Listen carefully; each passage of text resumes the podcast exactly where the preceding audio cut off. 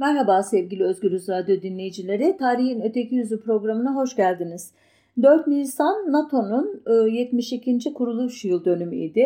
Türkiye'nin de üyesi ola, olduğu bu e, kuruluş üzerine son yıllarda e, özellikle üye ülkeler arasında da çok ciddi tartışmalar yürüyor biliyorsunuz. Fransa Cumhurbaşkanı Macron NATO'nun beyin ölümünün gerçekleştiğini söyleyecek kadar ileri gitmişti. Buna karşılık NATO'nun yeni bir organizasyon şeması ve yeni işlevlerle eskisinden daha güçlü bir şekilde kapitalist emperyalist sistemin e, askeri çıkarlarını koruma görevini hala yürüttüğü ve yürütebileceğini düşünenler de var.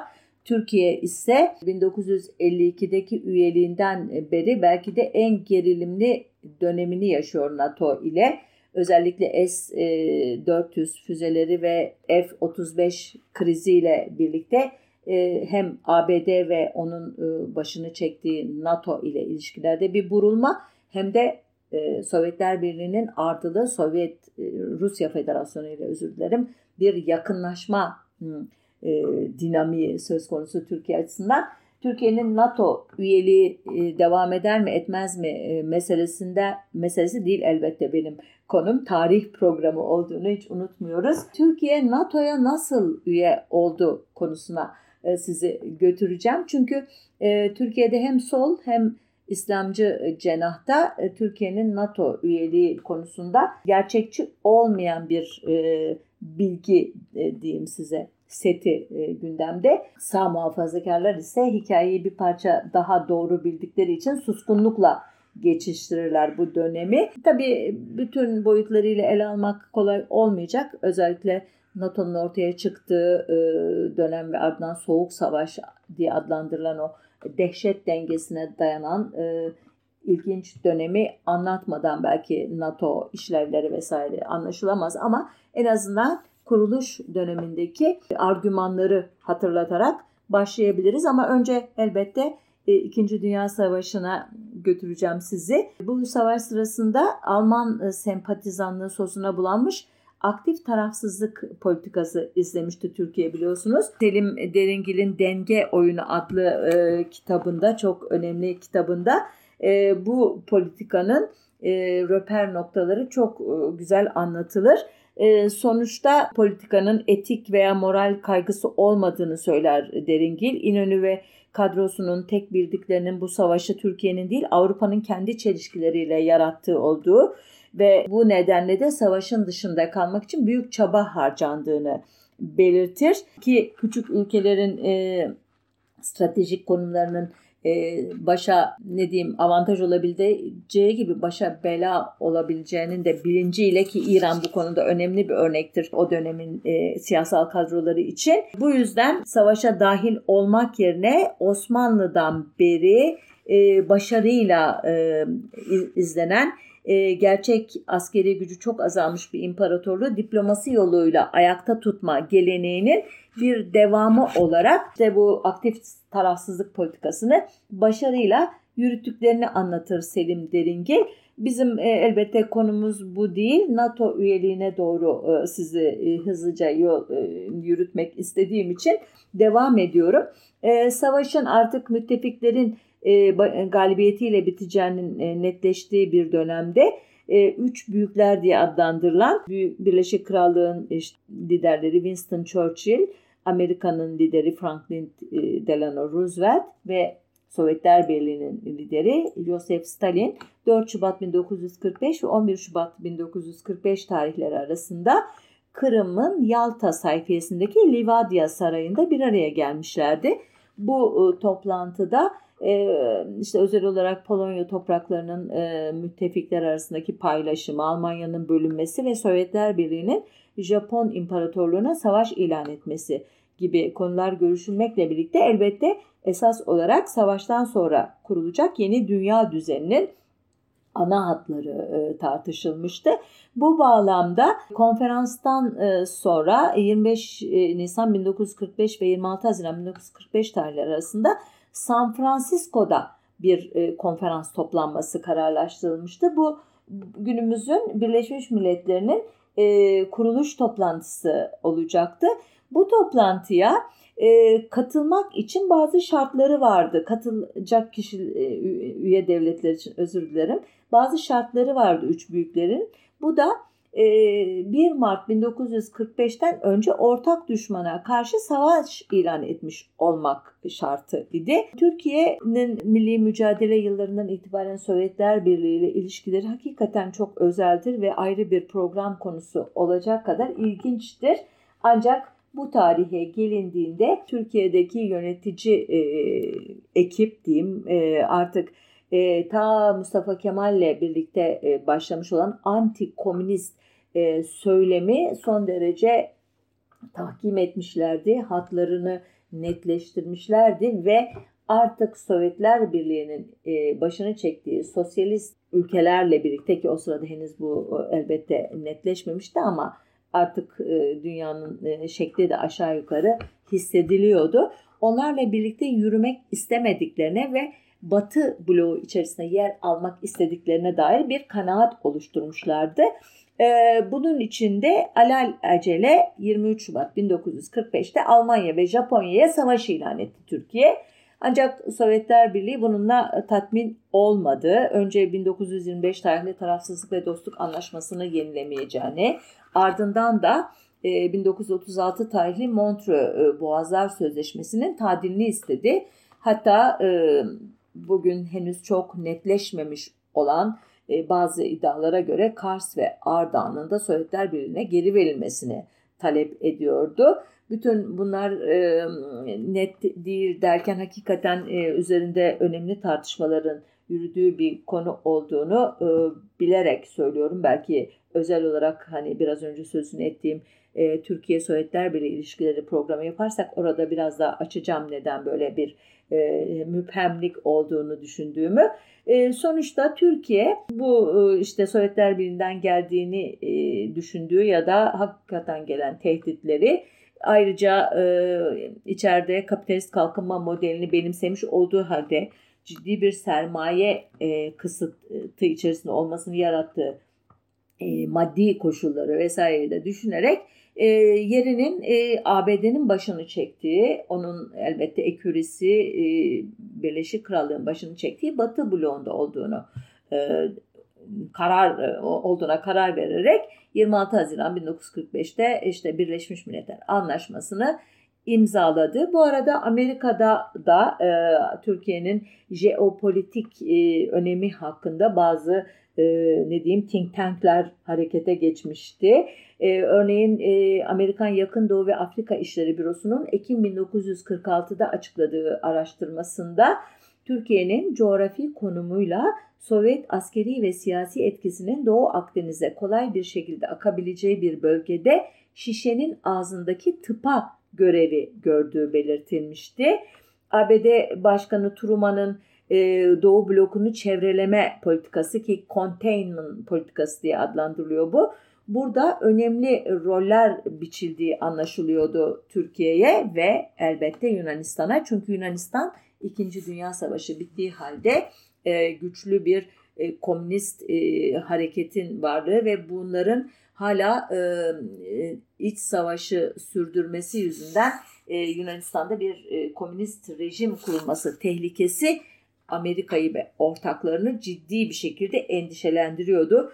E, burada dikkatinizi çekmişler elbette. Yani birlikte e, Alman e, nazizmini tabii daha önce e, İtalyan faşizmini onların ortak e, orta ülkeleri ağır bir hezimete uğratırken e, can ciğer e, kuzu sarması olan Sovyetler Birliği ve Amerika Birleşik Devletleri'nin ve e, Britanya'nın savaş sonrası nasıl birden e, can düşmanı haline geldiği gerçekten dramatik bir gelişme. İşte bu atmosfer içerisinde Başkan Truman kendi adıyla anılacak olan Truman doktrini ilan etti.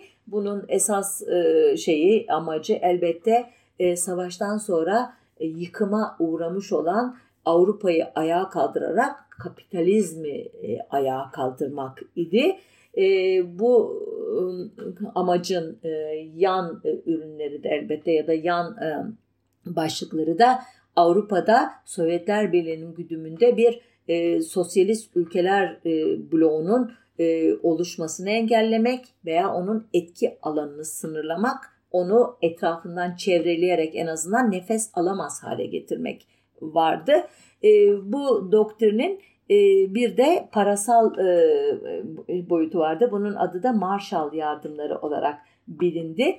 E, Yunanistan'a aslında esas olarak verilmesi düşünülen parasal yardımın e, Yunanistan'ın tarihsel düşmanı Türkiye'yi rahatsız edeceği e, e, fark edilerek e, yine de 7'ye 3 Yunanistan'ı kayıran bir şekilde e, oluşturuldu bu Marshall planı. E, yapılan yardımlar esas olarak orduların modernizasyonun için gereken silah e, ve teçhizat alımında, mühimmat alımında kullanılacaktı. Ama bu modernleşme projelerinin diğer masrafları tamamen yardıma alan ülkelere ait olacaktı.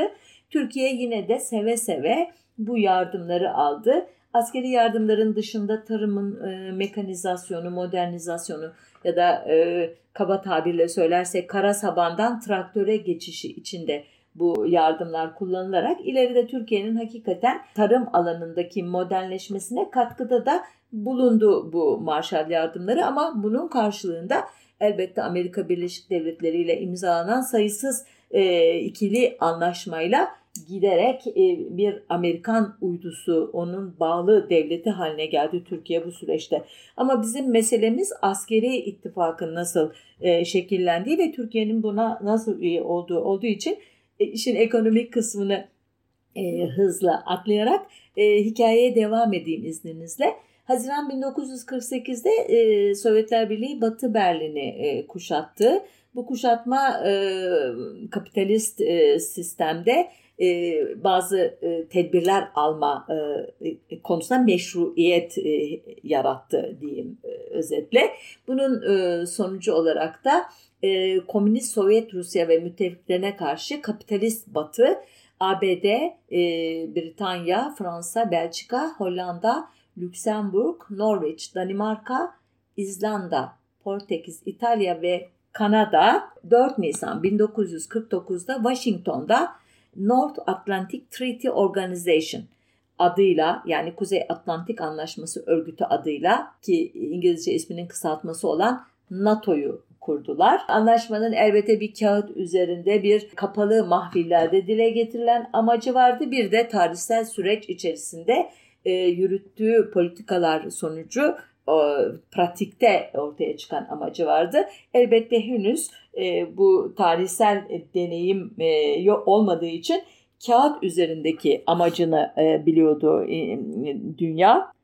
E, Göya NATO demokratik değerleri destekleyerek üyelerinin sorunlarını çözmek, güvenliklerini e, sağlamak, uzun vadede çatışmaları önlemek için savunma ve güvenlikle ilgili danışma ve işbirliği sunuyordu. Elbette bunu e, askeri araçlarla e, yapan bir örgüt var karşımızda. Ama bu demokratiklik iddiası daha kuruluş aşamasında hasar görmüştü. Çünkü kurucu üyelerden Portekiz Salazar diktatörlüğü altında yaşıyordu.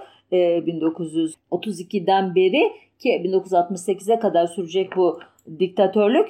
Madem demokrasiye bu kadar önem veriyordunuz Portekiz olması olmaz mıydı diye sorulabilir. Portekiz e, Avrupa'nın Atlantik'e açılan ucunda çok önemli bir stratejik konuma sahip ülke ve e, e, parçası olan Azor Adaları'yla da okyanusun ortasında önemli bir askeri üst konumunda. Dolayısıyla çıkarlar gerektiği zaman demokrasinin kolayca e, tepeleneceğini e, daha başlangıçta ilan etmişti NATO ki daha sonradan NATO ve CIA destekli işte Gladio e, benzeri örgütlenmelerle zaten e, nerede demokratik bir muhalefet, başkaldırı veya talep e, yoğunlaşması varsa oraya NATO e, veya e, onun bağlı örgütleri en sert şekilde müdahale edecekti.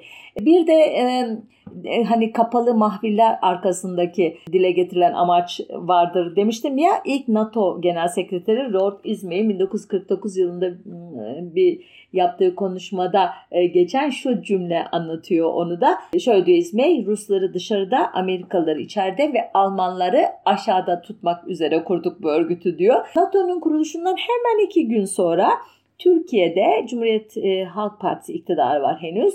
Onun Dışişleri Bakanı Necmettin Sadak şöyle bir açıklama yapıyor. Türk halkı Batı kolektif sistemine katılmadığı için hoşnutsuzluk içindedir kastettiği kolektif e, sistem NATO nasıl oluyor da bizi kurucu üye olarak davet etmezsiniz demek istiyor. Ancak 30 Nisan 1949'da e, bu sefer Başbakan Şemsettin Günaltay e, daha böyle vakur bir demeçle bu ilk açıklamayı bir anlamda nötralize ediyor. Şöyle diyor Günaltay, NATO'ya girmeye hevesli değiliz. Böyle bir pakta girmenin bizim için pratik yararı yoktur. Böyle diyor ama Mayıs 1950'de e, iktidarı daha Demokrat Parti'ye e, teslim etmeden önce bir alel acele NATO'ya e, üyelik başvurusu yapıyor Cumhuriyet Halk Fırkası Partisi. E, ancak sonuç hayal kırıklığı oluyor. E, Türkiye coğrafi açıdan NATO'ya ait görülmediği gerekçesiyle e, reddediliyor. E, Türkiye'yi sadece İtalya'nın desteklediğini biliyoruz bu ilk başvuruda. ABD, e, Britanya ve Fransa karşı çıkıyorlar. İngilizlerin e, karşı çıkma gerekçesi aslında Türkiye'yi Orta Doğu'da İsrail'le o sırada yeni kurulmuş 14 Mayıs 1948'de kuruluşunu ilan etmiş olan İsrail devleti ile bir eksen oluşturacak şekilde Orta Doğu'daki bir başka güvenlik anlaşmasının e, üyesi olarak düşünmeleriyle ilgili. E, ABD'de e, Britanya'yı e, her zaman e, hürmetle dinler öyle diyeyim size. E, ne de olsa e, ilk emperyal e, şey e, lider e, devlet. Ondan öğreneceği çok şeyler var Amerika'nın. E, bu açıdan e, itiraz etmiyor buna. Fakat bir yandan da özür dilerek hani e, kafasının içinde hem İngilizlerin hem Amerikalıların Türkiye'nin e, İkinci Dünya Savaşı'na katılmayarak e, Alman e, yandaşlığı gayet belli bir tarafsızlık politikası gütmelerinden dolayı duydukları bir kızgınlık da var. Bugün Avrupa Birliği ilişkilerinde de dile getirilmemekle birlikte e, Avrupalı e, politik aktörlerin kolektif hafızasında Türkiye'nin e, o trajik e, dönemde elini tırnak içinde kirletmeyerek e, Avrupa'nın acılarına bilgane kaldığı, e, canıyla, kanıyla, teriyle e, Nazizme karşı savaşırken Türkiye'nin e, uzaktan seyrettiği e, fikri var. Bunun yarattığı bir e, soğukluk duygusu var. Her zaman bizde İslamiyet ve Hristiyanlık çatışması gibi e, bir gerilimden beslendiği düşünülür bu e, Avrupa Birliği ilişkilerindeki soğukluğun ama benim e, yaptığım pek çok okumada e, kolektif hafızanın oluşumunda 2. Dünya Savaşı e, sırasındaki işte ülkelerin üstlendikleri rollerin de önemli bir rolü olduğu görülüyor. Ancak diyeceksiniz ki hani Avrupa Birliği bu kadar önem veriyorsa bu savaş yıllarındaki e, mücadelelere o zaman Doğu Avrupa ülkeleri denilen o eski Sovyet coğrafyasının e, içine giren ülkelerin üyeliğine neden uzun yıllar e, direnç gösterdi? Onlar da halbuki o e, trajik e, hafızanın önemli bir paydaşıydılar. Bu hakikaten üzerinde durulmaya değer bir soru ama bizim konumuz o değil şimdilik. Ben tekrar devam ediyorum. E, 14 Mayıs 1950'de e, yeter söz milletindir diyerek ezici bir çoğunlukla biliyorsunuz Demokrat Parti iktidara geldi ve böylece ta e, işte Cumhuriyet'in kuruluşuyla birlikte e, kabul edersek 29 Ekim 1923'ten e, beri süre gelen tek parti iktidarı e, geriye dönüşsüz bir şekilde sona erdi. Seçimlerden sonra Cumhuriyet Halk Partisi Genel Başkanı İsmet İnönü, e, Demokrat Parti Genel Başkanı Celal Bayar'ı makamında ziyaret ederek tebrik etmişti. O zaman ilişkiler bugünkü gibi değildi. Medeni bir ilişki yürüyordu. O sırada e, ne, nedense e, yani o kutlama e, görüşme sırasında Türkiye'nin NATO'ya girmesi meselesi de gündeme gelmişti. Celal Bayar niye girmedik diye sorunca İsmet Paşa da altılarda girmedik mi iki gözüm demişti.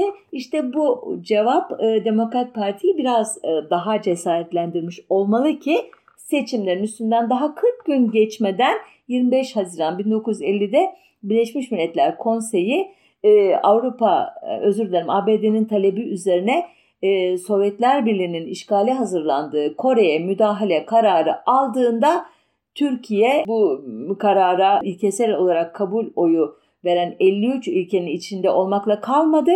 Asker göndermeyi kabul eden 17 ülkeden birincisi oldu. Hatta bununla da yetinmedi. Birliklerini ABD ordusunun komutasına veren tek ülke ol, olmayı da kabul etti. Daha sonradan bu ortaya çıktığı üzere.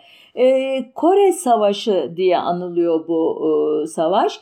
E, Demokrat Parti'nin e, Batı ile ilişkileri geliştirme yarışında e, eline geçen ilk fırsattı bu. Demokrat Parti'nin Dışişleri Bakanı Fuat Köprülü'ye göre e, hatta şöyle bir anlamı vardı. Tam onun sözleriyle e, aktarıyorum. Türklerin geleneğinde insani değerler ve insan hakları müstesna bir yer tutar ve Yunus Emre'yi yetiştirmiş bir milletin Kızıl Emperyalizm denilen komünizme karşı gövdesini siper eden ABD'nin yanında olmak konusunda başka milletlerden geri kalması düşünülemez. Bu e, yetmezmiş gibi Başbakan Adnan Menderes de dönemin ünlü gazetecilerinden Ahmet Emin Yalman'a şöyle diyecekti. Ortak güvenlik ruhunu yürütmek ve itibarımızı yükseltmek bakımından bu çağrı, çağrı bizim hesabımıza yaman bir fırsattır. NATO'ya kabul edilmemize de köprü olabilir. İngiltere ve diğer milletler bunu baştan sağma karşılarlar ve suya düşürürlerse fırsat bizim için de hür dünya içinde elden gider. İşte bu sebeple herkesten evvel çağrıya olumlu bir cevap vermek ve diğer milletleri olmuş bitmiş bir durum karşısında bırakmak istiyoruz. O zaman İngiltere ve diğer devletler bize uymaktan kaçınamazlar. Biz oraya bir Türk birliği gönderince onlar da Kore Savaşı'na canla başla katılmak zorunda kalırlar. Fakat işin içinde Türk askeri yurt dışına göndermek davası olması dolayısıyla meclis kararı almaya kalkışırsak iş uzar. Dedikoduların sonu gelmez. Bir saat bile kaybetmeden sorumluluğu üzerimize alarak karar vermek ve kararı Birleşmiş Milletler'e ve Amerika'ya bildirmek zorundayız. Bu e, karar 25 Haziran 1950'de ABD Birleşmiş Milletler tarafından alınmıştı. E, hemen ardından dediğim gibi Türkiye hızlı bir şekilde işe koyuldu. E, daha 25 e, Temmuz günü iddialara göre gönüllü milis gücü toplamak üzere kurulan derneğe ilk günde 3000 kişi başvurmuştu. Bu gerçekten şaşırtıcıydı çünkü Amerika'da bile bu kadar gönüllü yoktu.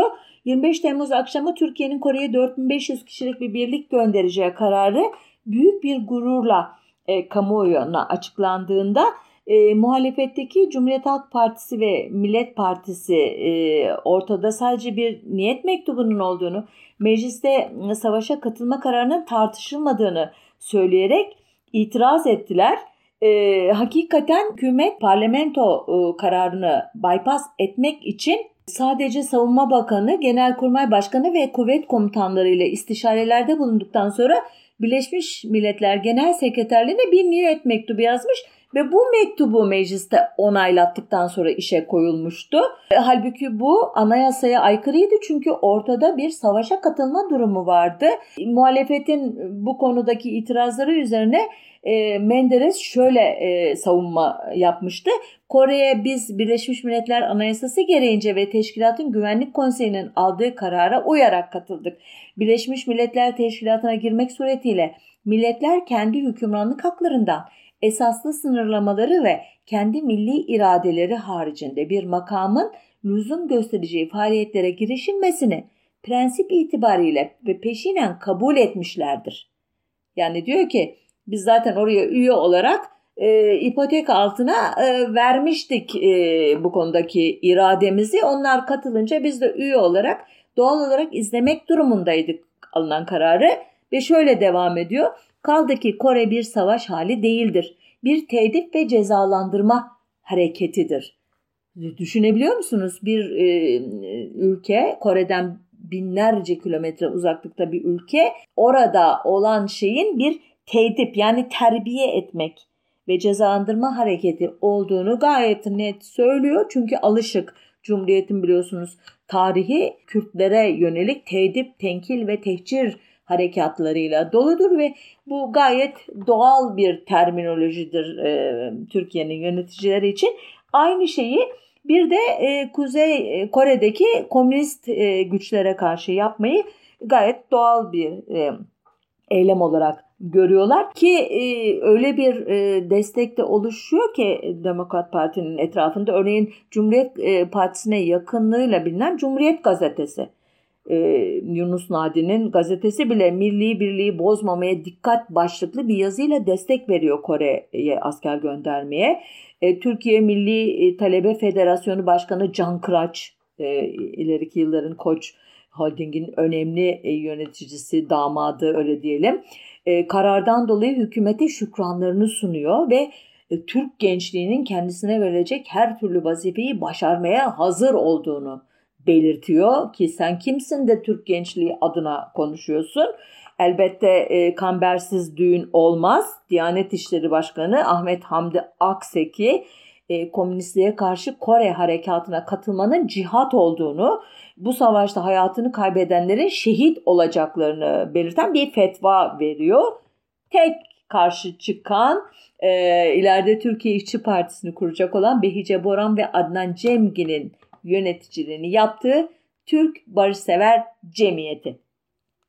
Elbette cemiyetin yayınladığı bildiriler toplatılıyor. E, cemiyet üyeleri mahkemeye veriliyor ve sonuçta milli çıkarlara zararlı ve milli direnci sarsıcı yayın yapmak suçuyla 15 ila 10 ay arasında değişen hapis cezalarına çarptırıyorlar.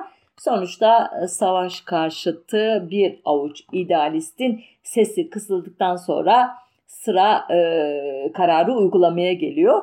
Bu arada e, Türkiye'ye gelip 28 Temmuz 1950 tarihinde bir e, basın toplantısı yapan ABD Silahlı Kuvvetler e, e, temsilcisi diyeyim Senatör Kaine e, Kore'ye asker yollarsanız NATO'ya girersiniz de e, kamunun önünde de tekrarlıyor. Şimdi bu e, güvencede olunca e, Demokrat Partili yetkililer bir heyecanla NATO'ya e, tekrar başlıyorlar. 1 Ağustos 1950 tarihli bir mektupla üyelik e, dileklerini belirtiyorlar.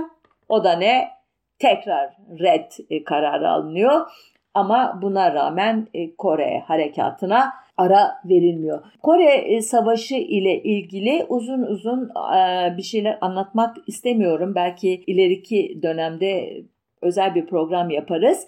Ama özetin özeti söylersek e, Türkiye'nin NATO'ya giriş bileti olduğu konusunda hem ABD yetkililerinin açık ve zımni hem de e, Demokrat Parti e, liderlerinin ve onlara e, destek veren Cumhuriyet Halk Partili e, temsilcilerin sık sık çeşitli vesilelerle dile getirdiği gibi NATO'ya giriş bileti olduğu artık tartışmasız olan Kore Savaşı'na Türkiye'nin katılımı 17 Ekim 1950 günü Tuğgeneral Tahsin Yazıcı Komutası'nda resmi rakamlara göre 5090 kişilik bir Tugayla oluyor. Kore Savaşı'nda 3 yıl boyunca 24.882 askerimiz görev yapıyor.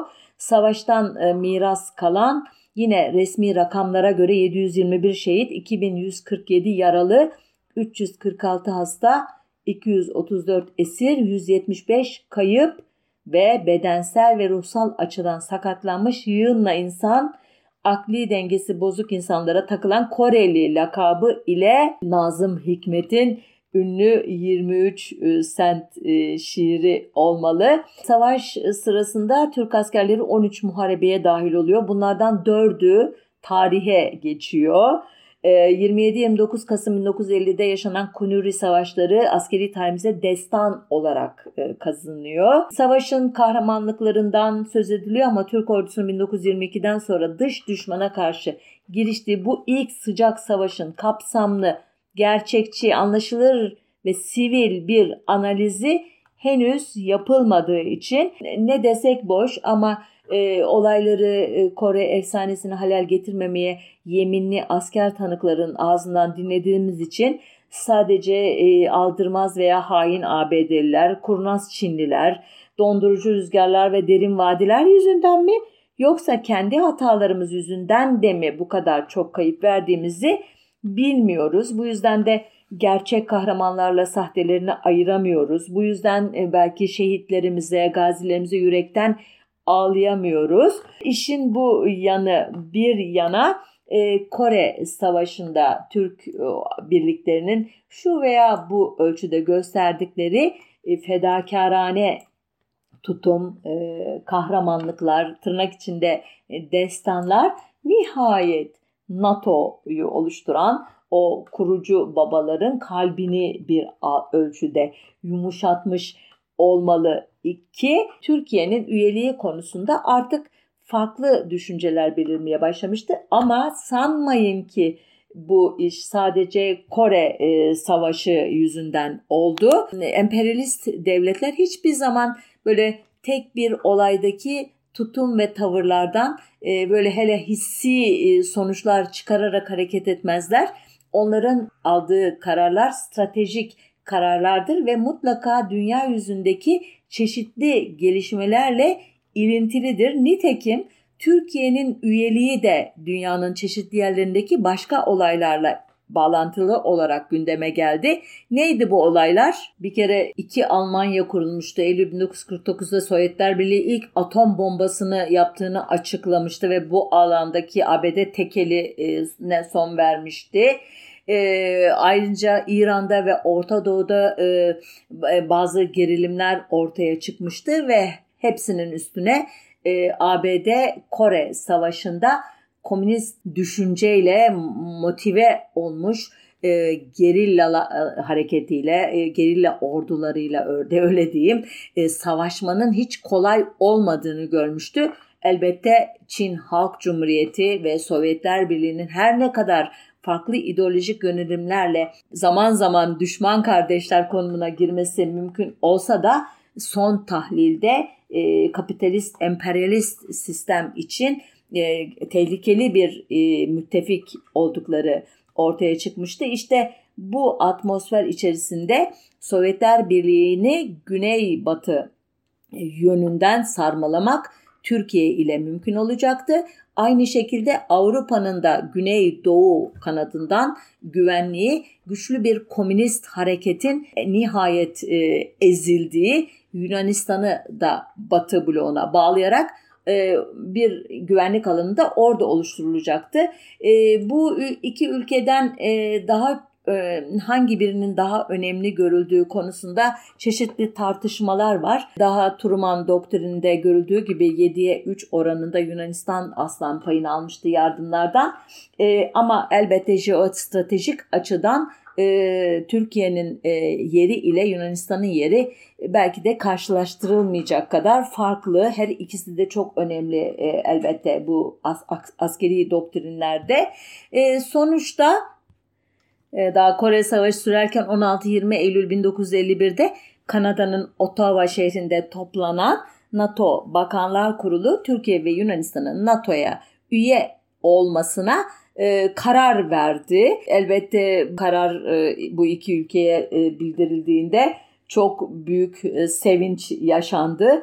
Özellikle e, Türkiye'de gerçekten Adnan Menderes e, örneğin e, 18 Ocak e, tarihli 18 Ocak 1952 tarihinde TBMM'de bu konuya dair yaptığı konuşmayı e, aşırı hassasiyetten ve heyecandan dolayı bitirememiş ve oturumda izin istemişti kürsüden inmek için e, Hazirun'dan. Elbette bu üyelik meselesinde Cumhuriyet Halk Partisi'nin nasıl bir tavır takındığını merak edebilirsiniz.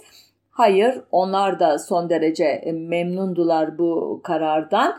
Sadece e, tonlama farkı vardı. Adnan Menderes'in temsil ettiği Demokrat Parti kadroları e, Türkiye'nin NATO üyeliğini zafer olarak nitelerken İsmet e, İnönü'nün başını çektiği Cumhuriyet Halk Partisi dünyada barış olasılığını artıracak değerli bir unsur olabilir ya da Türkiye'nin güvenliğini siyaseten arttırmış olabilir gibi böyle e, müphem bir e, cümleyle e, kutlayınca Menderes küplere binmişti. E, ne demek istiyorsunuz? Milli bir siyasal zafer e, diyorum ben. Siz bunu küçümsüyor musunuz? Askeri yönünün farkında değil misiniz diye çıkışınca hatta Cumhuriyet e, Halk Partisi Genel Başkanı bir tereddüdü mü var ki olabilir e, deyimini kullanıyor diye sorunca İnönü e, hayır siz bizi yanlış anlıyorsunuz, yanlış yorumladınız ancak eşit haklarla bize verilecek görevi en iyi şekilde yapmayı kabul ediyoruz. E, olabilir demekten e, başka bir şey söylenemez bu durumda. Çünkü bir taraf saldırmaya karar vermişse hiçbir tedbir barışı koruyamaz gibi aslında gayet makul bir e, cevap vermişti. Yani bir yere üye olmak, hele NATO'ya üye olmak, böyle güçlü partnerlerin oluş, e, olduğu bir askeri birliğe üye olmak hemen seni otomatikman güvenlik kalkanına almaz. Eğer kurt seni yiyeceğim diyorsa yer demeye getiriyor. İnönü geçmişin büyük tecrübeleriyle Adnan Menderes daha romantik, daha heyecanlı, böyle e, çocuk gibi şen, şakrak. Peki diyeceksiniz hiç mi itiraz eden olmamıştı bu üyeliğe? Bir kişi Demokrat Partisi Adana Milletvekili Cezmi Türk karşı oy kullanmıştı 18 e, Şubat'ta TBMM'de yapılan e, giriş oylamasını ya da anlaşmanın kabulü oylamasını. Şöyle demişti Türk, Atlantik Paktı'na girmemizden daha mühim mesele bu paktın meydana getireceği askeri durumdur. Bu durum hakkında hiçbir izahat verilmemiştir. Aynı şekilde pakta girmemizle hasıl olacak iktisadi vaziyet hakkında da fazla tahsilatta bulunulmamıştır. Yükleneceğimiz külfetler kafi şekilde açıklanmamıştır. Konuşmaların hepsi hissi bir hava içinde geçmiştir. Çok mantıklı değil mi e, sevgili dinleyiciler? Cezmi Türk e, milliyetçi e, soyadının da etkisiyle belki de gerçekten o dönem itira yapılması gereken itirazı çok düzgün bir şekilde yapmış nadir kişi. Buna karşı dediğim gibi gerek İsmet İnönü gerek Adnan Menderes ve onu onların arkasındaki büyük bir kitle büyük bir coşkuyla NATO üyeliğini e, e destekliyorlar. Hatta bu dönemin e, dramatik bir e, sözü de var e, kimin söylediği konusunda bazı e, işte tereddütler var ama bir avuç kan döktük ama karşılığında NATO üyeliğini aldık diye e, Menderes'in söylediği e, sanılıyor bu sözü. O bir avuç kanın hikayesini de biraz önce çok özetin özeti olarak anlattım size. Bu e, savaş sırasında e, ABD Dışişleri Bakanı Foster Dulles'ın Türk askerini çok masrafsız günlük masrafı 23 senti aşmıyor diye övmesine karşı Nazım Hikmet'in e, ki o sırada boynunda vatan haini yaftası asıl olarak yurt dışında yaşamak e, zorunda e, e, kalmıştı. E, Nazım Hikmet'in 23 sentlik asker e, şiiriyle verdiği cevabı e, hatırlayarak programa son vermek istiyorum izninizle. Mr. Dallas, sizden saklamak olmaz. Hayat pahalı biraz bizim memlekette. Mesela 200 gram et alabilirsiniz, koyun eti. Ankara'da 23 sente. Yahut 2 kilo kuru soğan. Yahut 1 kilodan biraz fazla mercimek. 50 santim kefen bezi yahut. Yahut da bir aylığına 20 yaşlarında bir tane insan. Erkek, ağzı, burnu, eli, ayağı yerinde, üniforması otomatiği üzerinde yani öldürmeye, öldürülmeye hazır. Belki tavşan gibi korkak, belki toprak gibi akıllı, belki gençlik gibi cesur, belki su gibi kurnaz. Her kaba uymak meselesi. Belki ömründe ilk defa denizi görecek, belki ava meraklı, belki sevdalı.